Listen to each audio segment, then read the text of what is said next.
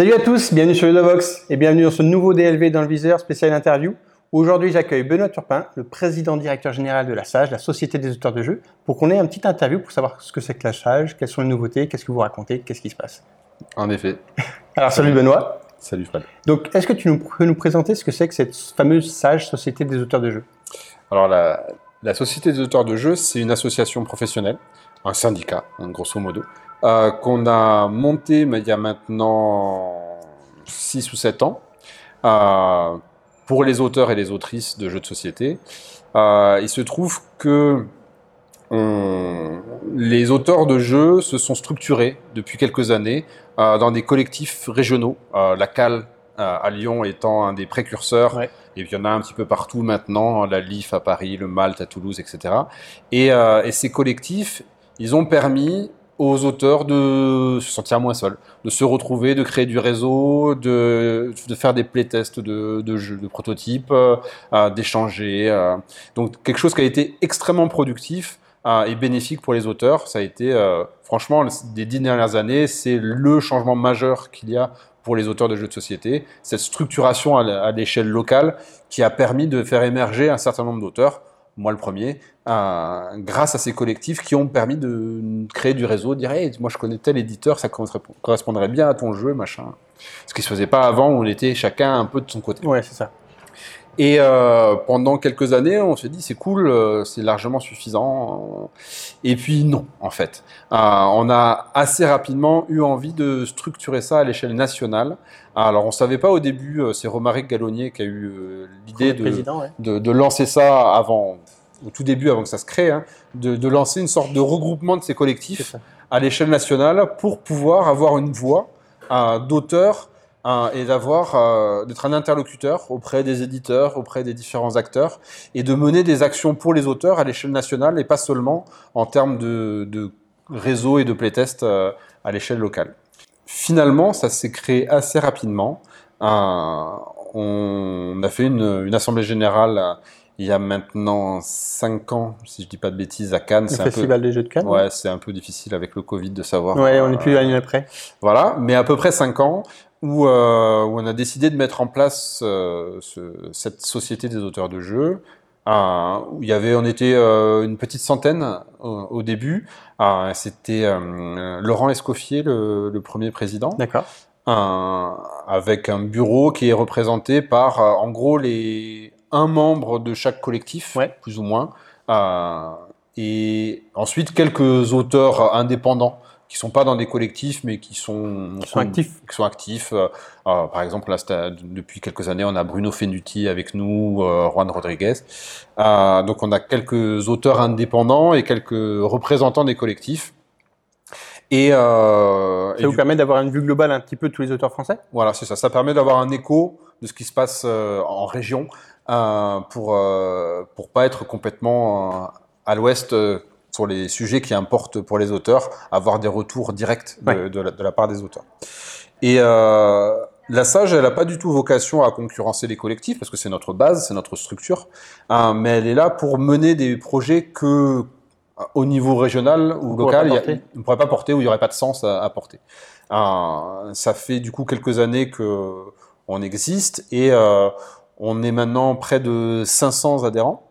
Donc on regroupe euh, près de 500 auteurs et autrices euh, francophones Ouais. glo- globalement, même si la plupart sont, sont français. Français. Euh, et, euh, et du coup, on essaye de mener des actions, soit de notre côté en tant qu'auteur, euh, soit avec d'autres partenaires comme euh, les éditeurs ou les boutiques ou les, Les cafés, et tout etc. ça. Voilà, pour essayer de, de faire d'améliorer la situation des auteurs et des autrices de jeux en particulier, et plus généralement du monde du jeu euh, dans son ensemble. Alors, cette situation des auteurs, à quel point elle est critique Pourquoi elle est critique? Euh, elle est critique parce que euh, bah, la première raison pour laquelle elle est critique, c'est qu'on est mal payé. On est d'accord. Il est évident que un des soucis pour les auteurs et les autrices de jeux, dans leur recherche de professionnalisation, c'est des revenus qui sont clairement insuffisants pour le, le permettre. Est-ce que, que tu peux cibler, par exemple, sur une boîte de jeu, combien gagne un auteur? Pour une boîte de jeu à 20-25 euros, combien va gagner un auteur? Oui, bah, pour une boîte de jeu à 20 euros, en général, un auteur touche entre 50 et 70 centimes. Ok. Donc ça veut dire qu'il faut vendre beaucoup, beaucoup de boîtes pour essayer de se tirer un revenu. Ouais. On, a, on a calculé qu'un auteur, s'il ne vend pas 50 000 boîtes d'un jeu autour de 15-20 euros dans l'année, euh, il ne peut pas en vivre. D'accord. Ah, C'est-à-dire qu'il ne touche pas le SMIC. Ah, et vendre 50 000 boîtes de jeux en un an, bah, c'est pas donné à tous les auteurs, vu les premiers tirages qui sont plutôt autour de 3 à 5 000. Ah, donc ça demande soit un gros succès, soit ça demande euh, d'être euh, un staccanoviste de, de la sortie, euh, euh, comme peuvent l'être des gens comme Bruno, Bruno Catala, qui, bon, qui en plus a des gros succès, mais qui en sort Mais qui plein. produit beaucoup. Ah, ou Théo Rivière qui sort plein de jeux là en ce moment. Mais pour la plupart des auteurs, c'est très difficile de de- d'avoir des revenus suffisants pour en vivre. Et on est assez loin des pourcentages de droits d'auteur euh, dans un milieu équivalent du livre.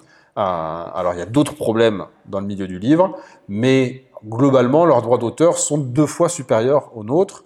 Et bah, forcément, si on attend que les auteurs et les autrices soient professionnels et soient meilleurs à leur travail de game designer, Ça et, passe. ben, ça demande du temps. Mhm. Euh, moi, à titre personnel, depuis que je ne suis plus que auteur et que je vis du monde du jeu, ben, j'ai plus de temps et je suis meilleur en tant que auteur de jeu qu'avant parce que j'ai plus le temps pour travailler les projets et, euh, et faire mon travail correctement. Donc, bien sûr, l'argent reste un des nerfs de la guerre, mais c'est pas le seul. Un des, une des choses qui nous tient à cœur très fortement à la Sage, c'est une reconnaissance officielle de notre statut d'auteur. Parce qu'aujourd'hui, un auteur de jeu, ça n'existe pas. On, on se ment officiellement en disant qu'on est des auteurs et des autrices de jeux, parce que dans le code de la propriété intellectuelle, on n'y est pas. Il n'y a pas de case. Il n'y a pas de case. Dans le- l'article 382.1, il y a la liste de tout ce que c'est les auteurs et les artistes auteurs, et il n'y a pas auteur de jeu. Pour l'instant, on existe dans le notamment, il y a ça, et avec notamment, on se, On englobe tout le monde. on englobe tout le monde et tous ceux qui ne sont pas dans la liste. Mais un de nos objectifs, c'est d'être reconnus comme des auteurs à part entière. Et il n'y a aucune raison qu'on ne soit pas reconnus comme des auteurs et des autrices à part entière, comme le livre, comme la musique, comme le théâtre euh, ou la bande dessinée, parce que on voit bien quand on est euh, joueur et qu'on joue à un jeu, on voit que chaque jeu est original, chaque jeu a une patte spéciale, on la reconnaît ou on la reconnaît pas, mais on voit qu'il y a une, originalité, un acte de création fort dans chaque boîte de jeu. C'est pas de, des machines à laver ou, euh, ou des. euh, On n'écrit pas des modes d'emploi d'un outil. Exactement. Et donc, on a besoin d'être reconnu et on travaille au niveau national pour avoir cette reconnaissance. Donc profiter de l'explosion du marché du jeu de société pour montrer que bah, finalement il y a des gens derrière ça, et notamment des auteurs, et qui sont pas juste deux ou trois, ils sont plusieurs centaines maintenant, et qu'il va falloir créer un statut pour ces gens-là. Exactement. C'est pour ça qu'on est en communication, on fait des réunions régulières euh, avec le ministère de la Culture pour essayer de faire avancer ces dossiers-là. Un, un de nos succès récents est, euh, est le fait d'avoir enfin obtenu que l'URSSAF, euh, l'organisme qui gère nos cotisations sociales, parce qu'on paye des cotisations sociales comme tous les auteurs et les artistes auteurs, sans être reconnus, mais on les paye quand même. Euh, maintenant, à partir de l'an prochain, a été validé le fait qu'il y aura bien une ligne auteur et autrice de jeu, et il y aura bien une ligne dans œuvre euh, culturelle, ouais. il y aura jeu de société. Carrément œuvre culturelle? Alors, pour l'URSSAF, Parce que ça serait une avancée. pour l'URSSAF, on est reconnu comme œuvre culturelle, comme toutes les autres œuvres culturelles qui sont dans la liste. Alors bien sûr, c'est une reconnaissance administrative d'un organisme administratif. C'est pas du tout une reconnaissance officielle globale. Ça ne veut Mais- pas dire qu'on crée des, que les auteurs créent des produits cu- culturels encore. Non, mais c'est le premier pas dans la porte euh, qui va dire Hé, regardez, maintenant vous avez reconnu là qu'on est des auteurs, Ouais. Donc maintenant il serait temps de le faire ailleurs. Et ça fait partie de nos rendez-vous. Alors, du coup, moi je suis président de la Société euh, des auteurs de jeux depuis quelques mois seulement. J'ai pris la suite d'Henri Kermarek, Ouais. qui avait pris la suite de, de Laurent euh, il y a quelques années. Et, euh, et j'ai repris le flambeau euh, des communications avec le ministère pour justement essayer de faire avancer tous les dossiers qu'on essaie de mener sur cette reconnaissance. Et il y en a un paquet, hein, parce que on part de zéro. Ouais. Euh, on a eu une petite avancée, mais il reste plein de choses. Il y a plein de domaines de reconnaissance où euh, le compte n'y est pas, et on a besoin euh, d'y être. Quelque chose qui est assez évident pour tout le monde, par exemple, un, un élément d'actualité, c'est le pass culture. Le pass culture qui est offert à tous les jeunes de 18 ans, c'est 300 euros. Euh, et ben, dans le pass culture, on ne peut pas acheter de jeux de société. Mais, Parce des jeux- que- mais on peut acheter de la musique ou des jeux vidéo. On peut acheter de la musique, des jeux vidéo, des livres, des bandes dessinées, euh, des places de concert, des places de théâtre, mais on ne peut pas acheter de jeux de société parce que le jeu de société n'est pas reconnu officiellement comme un, comme un objet culturel. Et donc, concrètement, clairement, là, il y a un souci. Parce que ça n'a ça n'a aucun sens. Et de la même manière, pendant le confinement, les librairies étaient considérées comme des magasins essentiels, donc étaient ouverts pour le deuxième confinement, les disquaires aussi, les magasins de jeux vidéo aussi, puisque c'était des, euh, des objets culturels, les boutiques de jeux étaient fermées. Ah, ça n'a aucun sens d'avoir des boutiques de jeux vidéo ouvertes et des boutiques de jeux de société fermées, puisque c'est deux objets culturels qui sont ah, pas équivalents, mais de même nature. Et c'est tous ces détails-là qui impactent le milieu et les auteurs indirectement, parce que ça impacte nos revenus hein, et notre mode de vie, qui sont des combats à mener en urgence, parce qu'il faut que ces dossiers-là avancent si on veut pas rater le train. Là, on a réussi à prendre le train de l'URSSAF en marche, parce qu'il y avait une modification qui avait lieu maintenant et qui sera valable pour les 20 prochaines années, et c'est des trains qu'il faut pas rater, parce que sinon, le temps de l'administration et de la politique est extrêmement long, et donc euh, bah, il faut battre le fer tant qu'il est chaud, tant que le jeu de société comme actualité culturelle est assez fort, on en parle beaucoup, euh, notamment grâce au Covid, et bien tant qu'il est dans l'actualité, il faut continuer à insister pour être reconnu officiellement. Et donc, ce désir d'essayer d'être un produit culturel, est-ce que c'est pas plutôt un cheval de bataille des éditeurs plutôt que des auteurs? Parce que finalement, c'est peut-être eux qui ont plus à y gagner que les auteurs. Alors, nous, on y a gagné en tant qu'auteur et autrice en termes de reconnaissance de notre statut. C'est-à-dire que tant qu'on n'est pas reconnu officiellement en tant qu'artiste-auteur, euh, ben, on n'a pas accès à- aux aides réservées aux artistes-auteurs, on n'a pas accès à, à notre retraite, on n'a pas accès aux aides sociales, ou alors on y a accès, mais on peut nous les enlever du jour au lendemain. Il suffit qu'un inspecteur aux impôts dise ça, ça, c'est pas dans la case, on peut se retrouver avec un redressement fiscal. Donc, on a besoin, pour avoir une sécurité de l'emploi, d'avoir ce statut reconnu, pour avoir officiellement droit à la retraite, droit aux aides sociales, droit au congé maladie, au congé parental si tu as un enfant, comme les autres artistes-auteurs, même si c'est dur pour les autres, eux, officiellement, en tout cas, ils y ont droit. Nous, pour l'instant, c'est pas le cas. Donc, ça, ça permet d'obtenir ça.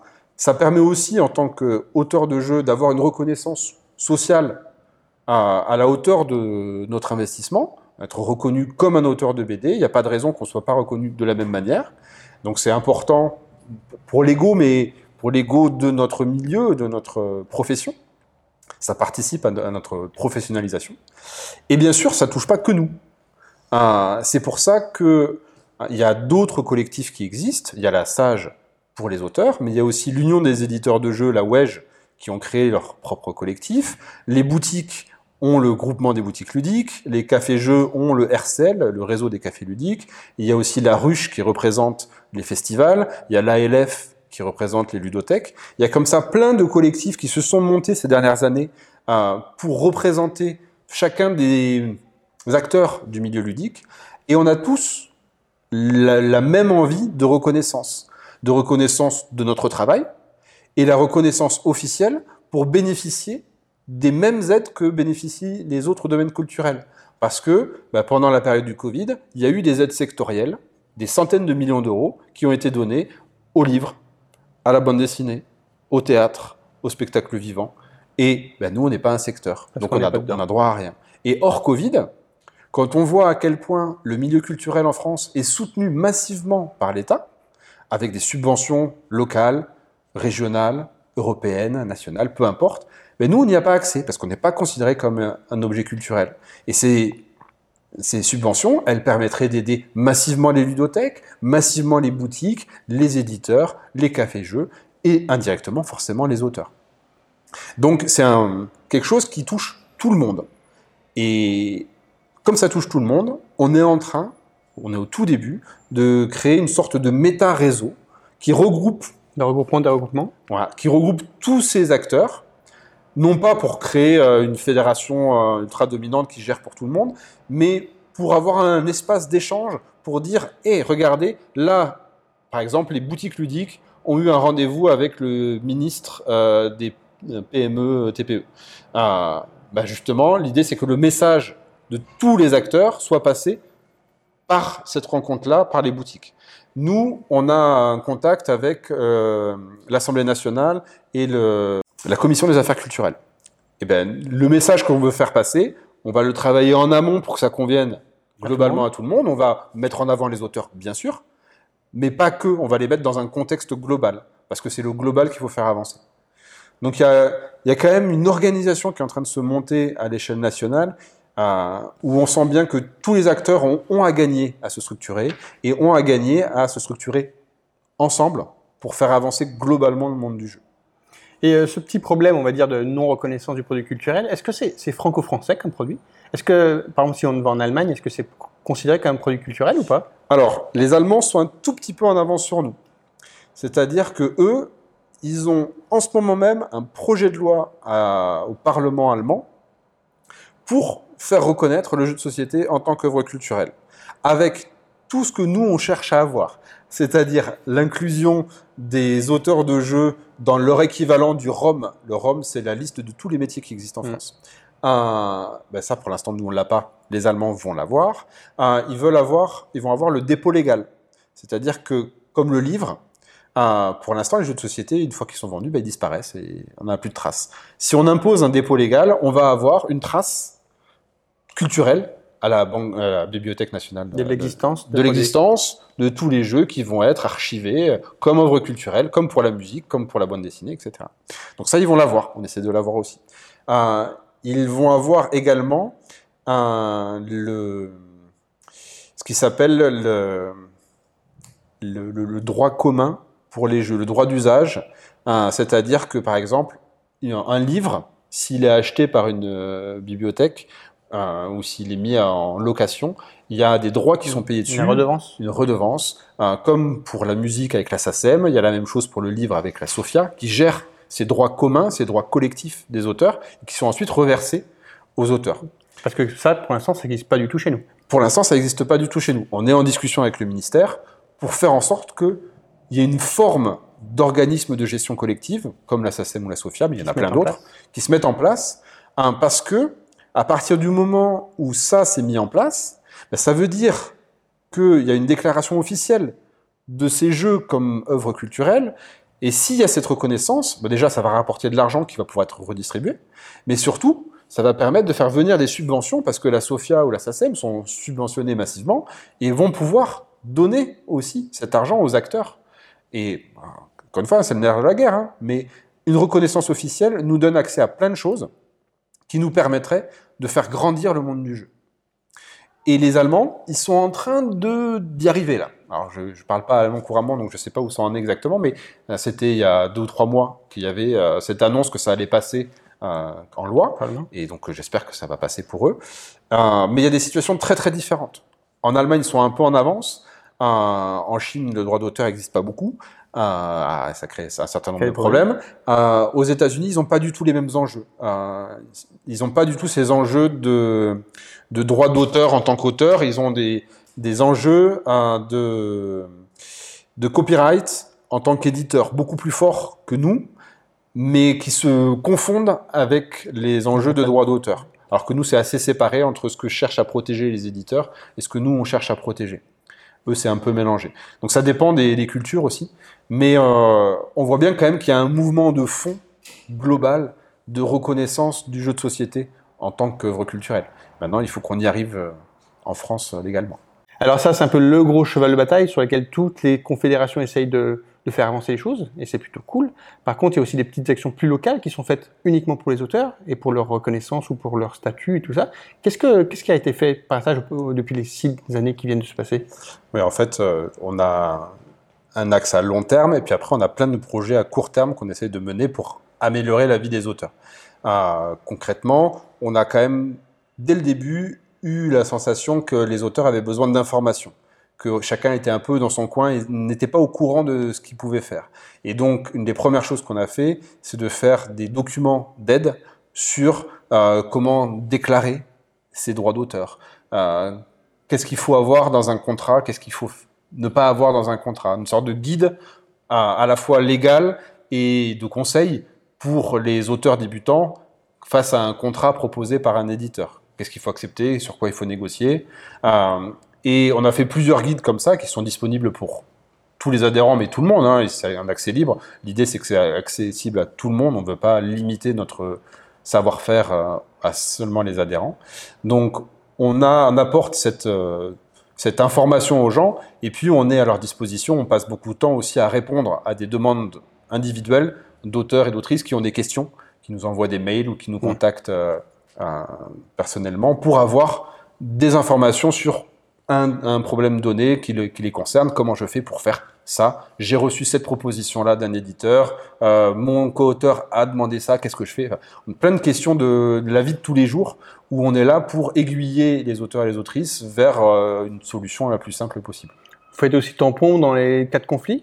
On fait aussi tampon dans les cas de conflit, on fait médiation. Euh, on a on a la chance, dans le monde du jeu de société, d'avoir un milieu globalement sain pour l'instant. On a assez peu de conflits entre auteurs et éditeurs. Comparé au livre, ça n'a absolument rien à voir. Maintenant que j'ai découvert et je discute avec les associations d'artistes-auteurs d'autres domaines, je me rends compte qu'on est extrêmement chanceux. Ça ne veut pas dire qu'on est des bisounours et que tout va bien, mais ça veut dire que globalement, on s'entend bien, on arrive à se parler, on arrive à parler aux éditeurs. Nous, à la Sage, on parle aux éditeurs de la WEJ sans aucun problème. Euh, Alain Ballet, qui est mon employeur, parce que je travaille pour un éditeur, est à, la WEJ, je suis à la SAGE, ça pose pas de problème, on discute et ça fait avancer les choses. Euh, mais il y a parfois il y a besoin de médiation, euh, parce que parfois il y a des disputes entre auteurs, parfois il y a des disputes entre éditeurs, mais qui impliquent des auteurs, parfois il y a des disputes entre un éditeur et, un éditeur, des impayés, des problèmes de droits à récupérer. Il y a plein de problèmes dans la vie de tous les jours qui peuvent arriver, et parfois c'est difficile pour un auteur ou une autrice de se débrouiller seul face à la figure imposante qu'est l'éditeur, qui n'est pas forcément vrai, mais qui donne cette impression-là euh, dans, la, dans la partie culturelle, on appelle ça la, partie faible d'un contrat. Euh, les gens qui se sentent en situation d'infériorité sociale, financière par rapport à l'autre partie du contrat, et c'est souvent l'auteur qui est la partie faible et l'éditeur qui est la partie forte.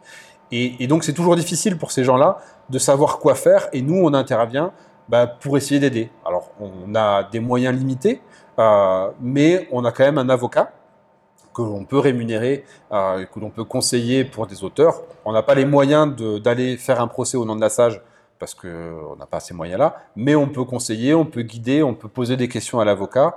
On a un comptable aussi, qui est aussi un comptable qui est utilisé par les éditeurs, qui est quelqu'un de très bien, qui est Laurent Buson, euh, et qui nous aide beaucoup euh, pour guider les auteurs. D'ailleurs, euh, depuis quelques mois, on a mis en place une hotline gratuite pour les auteurs, qui leur, il suffit d'envoyer un mail à Laurent et de poser des questions sur ses déclarations hein, fiscales, euh, sociales, peu importe, et il apporte la réponse, et nous, euh, il nous facture euh, très gentiment ce qu'on doit le, payer, mais c'est transparent pour les auteurs, et ça leur permet d'avoir accès à des conseils légaux et fiscaux extrêmement précis, et très clairs, et leur permettre de, de gérer ça beaucoup plus facilement que s'ils étaient tout seuls.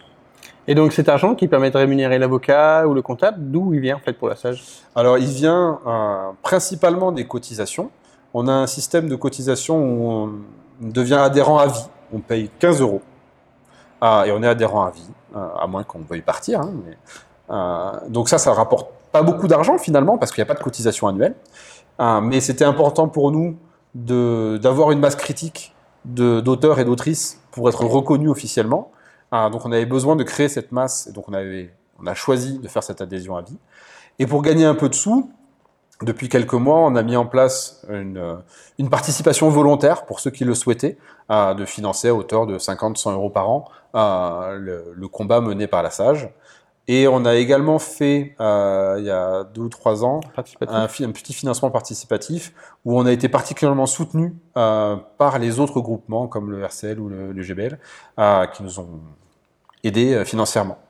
Euh, donc on a un petit pécule, quelques milliers d'euros, il hein, ne faut pas imaginer qu'on a des fortunes, on n'a pas accès aux subventions, mmh. parce qu'on n'est pas reconnu. Euh, mais avec ces sous-là, on essaye de mener un certain nombre de projets pour améliorer la situation concrète des, auteurs. Parmi les projets que j'ai vus qui ont été réalisés il y a quelques temps, il y avait un recensement un peu de tous les auteurs, de combien ils étaient, de combien ils avaient fait de jeux, combien ils gagnaient d'argent par rapport aux droits d'auteur. Qu'est-ce que ça a donné un peu ce recensement? Bah, L'idée est venue d'un projet similaire aux États-Unis mené par un site internet qui s'appelle Cardboard Edison, euh, qui avait fait le même questionnaire pour avoir une image à un instant T de la profession. On a voulu faire la même chose en 2018 à la Sage pour les auteurs français, pour savoir euh, quels étaient le type de contrat, de revenus, qui arrivait à en vivre, qui voulait en vivre, euh, euh, comment ils étaient payés avec euh, le chiffre d'affaires ou le prix public hors taxe, etc. Pour avoir une image de la situation des auteurs en 2018. Là, en fin d'année ou début d'année prochaine, on va relancer le même sondage pour pouvoir avoir une comparaison, quatre ans après, de la situation pour voir l'évolution.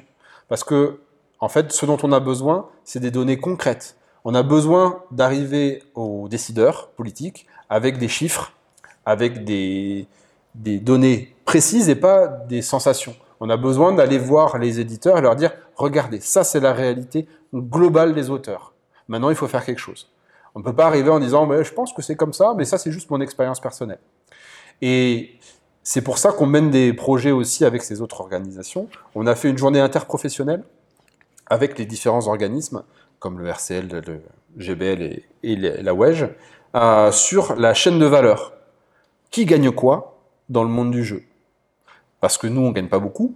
Est-ce que c'est normal ou est-ce que c'est logique? Euh, Est-ce que c'est pas logique qu'on gagne si peu? Quelle est la marge de chacun? Est-ce qu'on peut poser les données sur la table pour regarder ça un peu sérieusement et se poser les questions et le milieu est assez ouvert pour qu'on puisse le faire. On a fait une première journée, on va en faire une deuxième qui a été reportée pour cause de Covid, mais ça va permettre de poser les choses pour cette chaîne de valeur.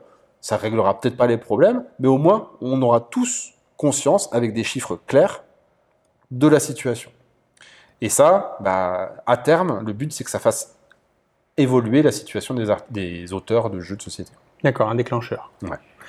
Parmi les actions récentes que j'ai vues aussi passer, il y a un code de respect de responsabilité que j'ai vu faire qui est quelque chose que vous avez lancé, une sorte de consultation.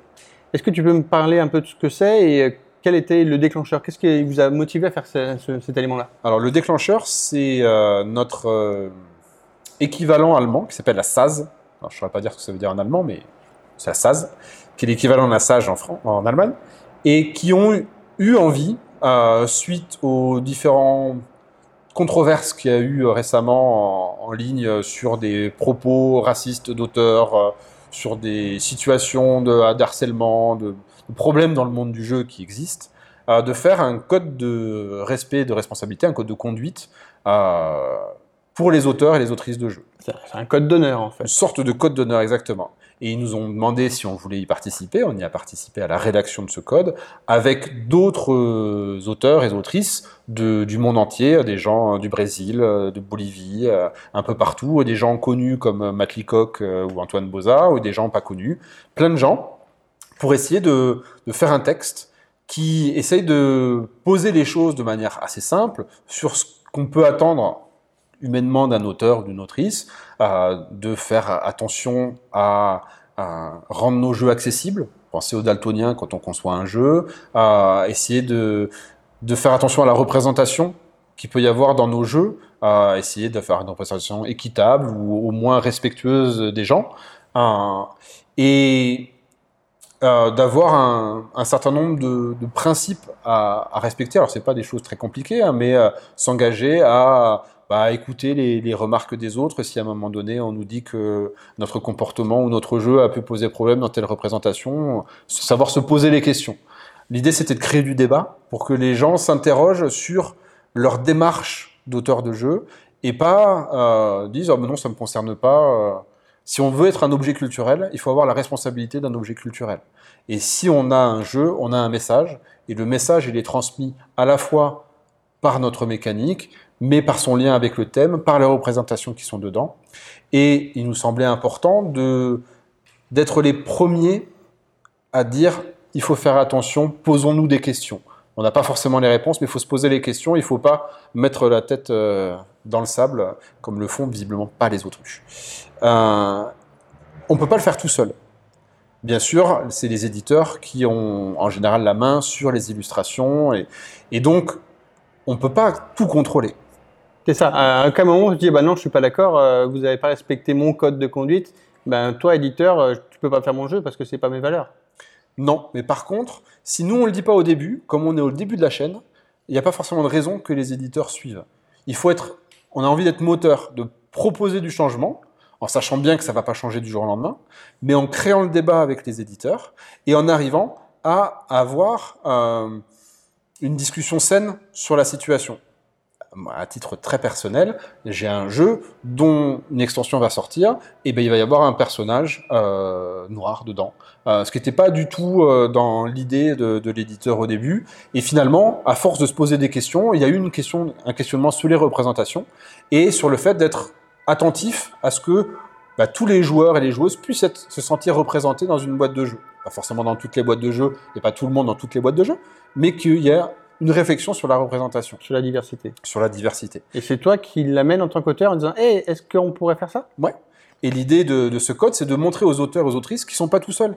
Et qu'il y a plein d'auteurs qui sont derrière eux qui veulent la même chose. En Allemagne, ils sont un peu en avance sur nous, par exemple. Ils ont, la SAS, un article qui est euh, dans leur euh, contrat type qui demande à ce que l'éditeur euh, respecte une clause de diversité dans la représentation euh, des personnages dans, dans le jeu. Et l'auteur peut demander à activer cette clause. D'accord. Donc il y, y, a des moyens d'obtenir quelque chose. Bien sûr, ça ne va pas se faire du jour au lendemain, mais l'idée c'était de, de, lancer le débat à l'échelle mondiale, de montrer qu'on n'était pas tout seul dans notre coin. Ok, actualité un peu récente, donc Covid. Euh, depuis un an et demi, c'est un peu compliqué pour beaucoup de gens. Euh, Est-ce que ça a impacté aussi le quotidien des auteurs, tout ça? Beaucoup. Euh, beaucoup, alors premièrement parce que la plupart des auteurs sont pas professionnels et donc ont un emploi à côté. Et donc, en étant confiné, bah, c'est difficile à la fois de mener le travail à la maison, plus la vie de famille, plus le, les protos, etc. Ça a compliqué encore plus la gestion du quotidien pour les auteurs, parce que la gestion du quotidien était compliquée pour les gens. Euh, financièrement, ça n'a pas eu un impact direct, parce que nos revenus sont décalés de plusieurs mois, voire de plusieurs années. Donc, euh, pour l'instant, on n'a pas perçu de différence de revenus globalement euh, pour les auteurs, mais ça risque d'arriver dans un an ou deux. Mais ça a aussi changé beaucoup la manière de travailler des auteurs. Parce que on, dépendait énormément des festivals pour rencontrer les éditeurs et proposer des jeux, euh, et travailler avec eux et développer les jeux. Avec ce Covid, on s'est retrouvé coupé euh, des éditeurs. Ça a été beaucoup plus difficile de les voir, de leur proposer des jeux, de faire avancer des prototypes parce que les éditeurs pouvaient pas faire leur playtest habituel. Et donc il y a plein de projets qui ont été très ralentis. Et les auteurs qui n'avaient pas de réseau au début du Covid, ils ont eu encore plus dur. Parce que pour des gens qui sont un petit peu installés comme moi, euh, bah, je peux contacter directement l'éditeur que je veux. Mais les gens qui n'ont pas de réseau, euh, qui n'ont pas accès aux mails, qui n'ont pas accès euh, à la messagerie personnelle de, ces éditeurs, bah, c'est encore plus dur. Il y a encore une barrière supplémentaire pour accéder à, à un éditeur. On sait bien que un mail non sollicité d'un auteur euh, dans une boîte mail d'un éditeur a 0,01% de chance d'aboutir à quelque chose. Euh, donc c'est assez compliqué pour ça. Les éditeurs ont su euh, réagir, ont su proposer davantage de travail en Skype, en Zoom, en réunion pour pouvoir présenter des, pro, des prototypes. Il y a beaucoup de choses qui se sont faites sur Tabletop Simulator qui permet de montrer le prototype assez simplement et de faire jouer à distance les, éditeurs. Euh, mais ça a été quand même une période assez difficile pour les auteurs parce que euh, c'est plus compliqué de travailler, c'est plus compliqué de proposer de nouveautés. Les nouveautés qu'on a ont du mal à sortir et quand elles sortent, bah, comme il n'y a pas de festival, on peut pas communiquer dessus et donc elles meurent euh, malheureusement en masse. Donc c'est un peu, c'est un peu compliqué et malheureusement, je pense qu'on va voir les effets sur euh, le moyen terme. On va être impacté financièrement dans, dans les prochaines années, euh, au moment où les aides auront disparu. Et du coup, euh, tous ces auteurs qui, qui se retrouvés chez eux à, à, créer des jeux sans avoir le temps de les montrer, plus tous les jeux des éditeurs qui n'ont pas eu le temps de sortir parce que Covid oblige, fermeture d'usine et tout, est-ce que ça risque pas de créer un gros bouchon l'année prochaine quand on va réouvrir les festivals où tous les auteurs auront plein d'idées à présenter et les éditeurs auront plus le temps de proposer quoi que ce soit? Alors, un des avantages de la situation, c'est que le gros bouchon, il va être euh, décalé et étalé, parce que maintenant qu'on est en semi-sortie de crise, il y a une reprise énorme de la production mondiale, globale, pas des, pas des jeux, qui crée des problèmes de logistique énormes pour le monde du jeu. Ce qui fait qu'il y a plein de jeux qui devraient sortir, mais les usines sont pleines. Il y a eu un typhon en Chine qui a mis un bazar pas possible pour certaines usines en Chine. Il y a des problèmes de containers inaccessibles, on peut pas transporter des jeux. Le train est bondé, euh, ils sont bloqués à la frontière parce qu'il y a tellement de trains qui veulent amener les marchandises que bah, nos jeux restent dans les containers. Donc finalement, les jeux qui devaient sortir en masse à Noël, ben, ils vont pas pouvoir sortir en masse parce qu'ils n'arrivent pas à les produire, ils n'arrivent pas à les amener au marché d'un point de vue éditeur. Et donc finalement, on pensait qu'il allait y avoir une sortie massive de jeux à Noël, il n'y aura pas, parce qu'il n'y aura pas assez de stock. Même des nouveautés, on va être, il va y avoir des ruptures de stock énormes qui vont avoir un impact sur les revenus des auteurs. Et euh, il va y avoir bien sûr l'arrivée de tous ces jeux qui traînent, mais comme on ne sait jamais quand ça va sortir, là en ce moment c'est affreux, euh, ça risque d'être étalé sur tout 2022, qui va être une année compliquée, pas tant en termes d'amas de sorties, mais en termes d'inconnus c'est très difficile de savoir si son jeu va sortir, c'est très difficile de savoir si on va pouvoir en faire la promotion, si l'éditeur va pouvoir faire son travail correctement, si nous on va pouvoir se déplacer pour en faire la promotion, pour en faire des dédicaces, on ne sait pas. Il y a une sorte d'inconnu global sur la situation qui met en péril quand même la situation des auteurs et des autrices de jeux. Donc on va parler pas mal de la, Chine, donc qui est le centre névralgique un peu de tout ça. Et euh, récemment, la UEG a, a, sorti un petit carnet blanc qui parle un petit peu d'écologie, d'impact du jeu de société sur l'écologie, quelles sont les bonnes pratiques, celles à éviter et tout.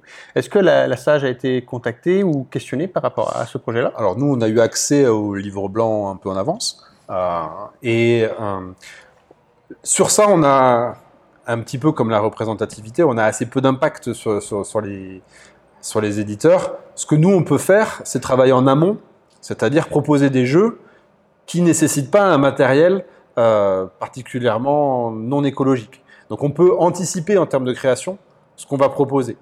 Euh, mais ça reste euh, pour l'instant assez anecdotique, notre implication, même si clairement, c'est probablement quelque chose qui va se développer dans les années à venir. Pour l'instant, c'est pas un sujet d'actualité.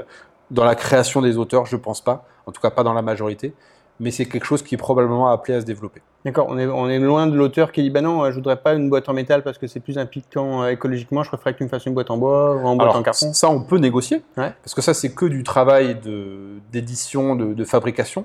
Par contre, la capacité des auteurs à anticiper en amont la quantité de matériel qu'on met dans un jeu, sa, sa durabilité, euh, le fait que ce soit en plastique ou non, euh, est-ce que c'est des questionnements qu'on a en tant qu'auteur dans la partie de game design pur? Pour l'instant, assez peu, je pense. Peut-être, mais. C'est pas, pas primordial par rapport à la qualité de la mécanique ou du game design. Je pense pas. Du coup, aujourd'hui, on est en septembre 2021. Quels sont les sujets de fond, mis à part bien sûr la reconnaissance de produits culturels? Quels sont les sujets de la stage qui vous préoccupent, sur lesquels vous avancez petit à petit? Alors là, on a, on a plein de projets qui sont en cours avec différentes temporalités. Euh, des choses très rapides qu'on a pu obtenir là par exemple récemment, on a obtenu 10% de réduction euh, chez un fabricant de pièces euh, détachées de jeux de société pour les auteurs, pour qu'ils puissent faire des protos moins chers. Ça c'est des petites choses faciles à faire. Euh, on a obtenu l'accès des auteurs au festival de Vichy, alors que les auteurs ne pouvaient pas accéder à la partie professionnelle.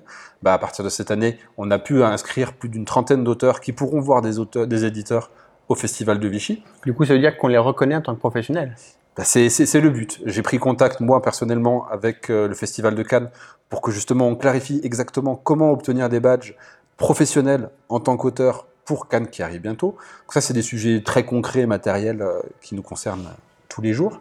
Alors, on a des projets euh, aussi à, à, plus long terme. il y en a plein, donc je vais en, en prendre qu'un, par exemple. Un qui nous tient à cœur en ce moment, c'est on est en train de créer ce qu'on appelle un catalogue de l'auteur invisible. Ok. C'est quoi? C'est recenser, pour l'instant en interne, toutes les fois où on parle d'un jeu sans mentionner son auteur.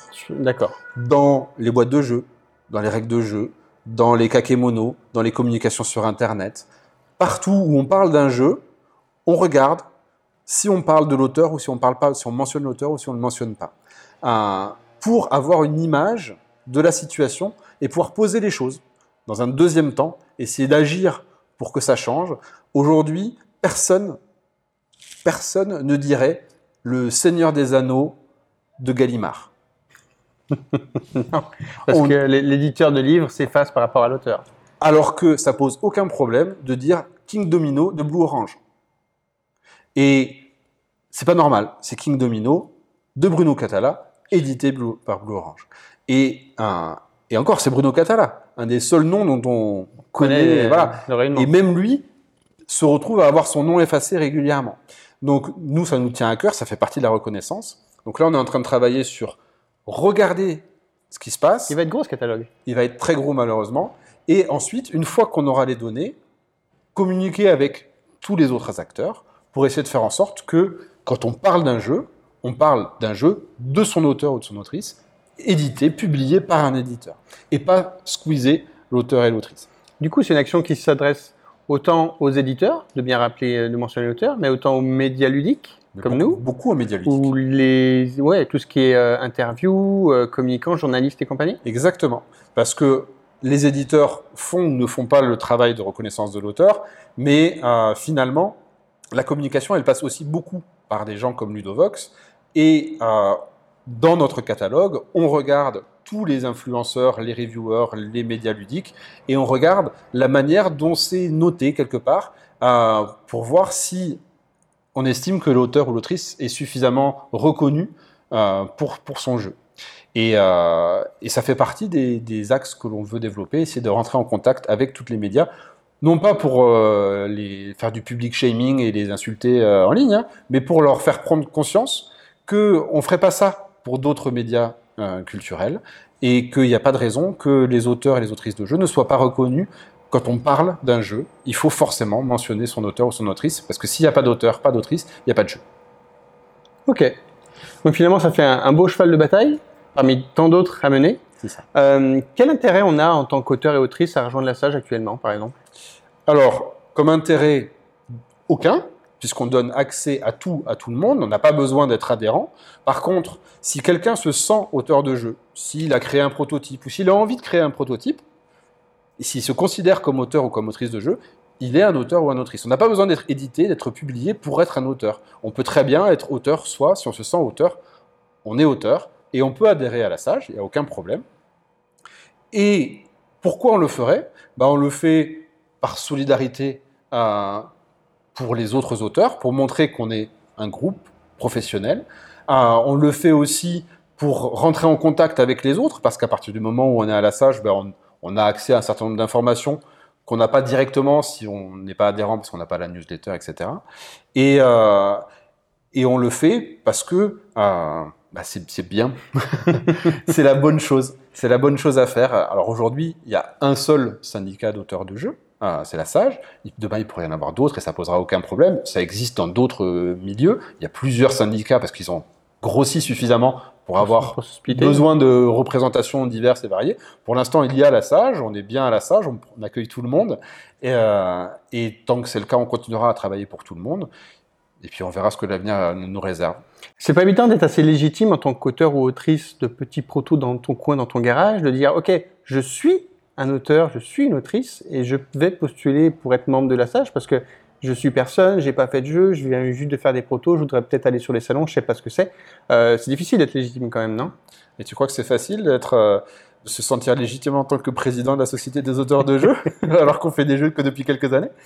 Mais je comprends, c'est un, c'est un vrai problème. Ça s'appelle le syndrome de l'imposteur. Et ce syndrome de l'imposteur, il touche forcément tous les gens qui débutent, qui se sentent pas euh, à la hauteur de ce qu'ils s'imaginent être auteur ou autrice de jeu.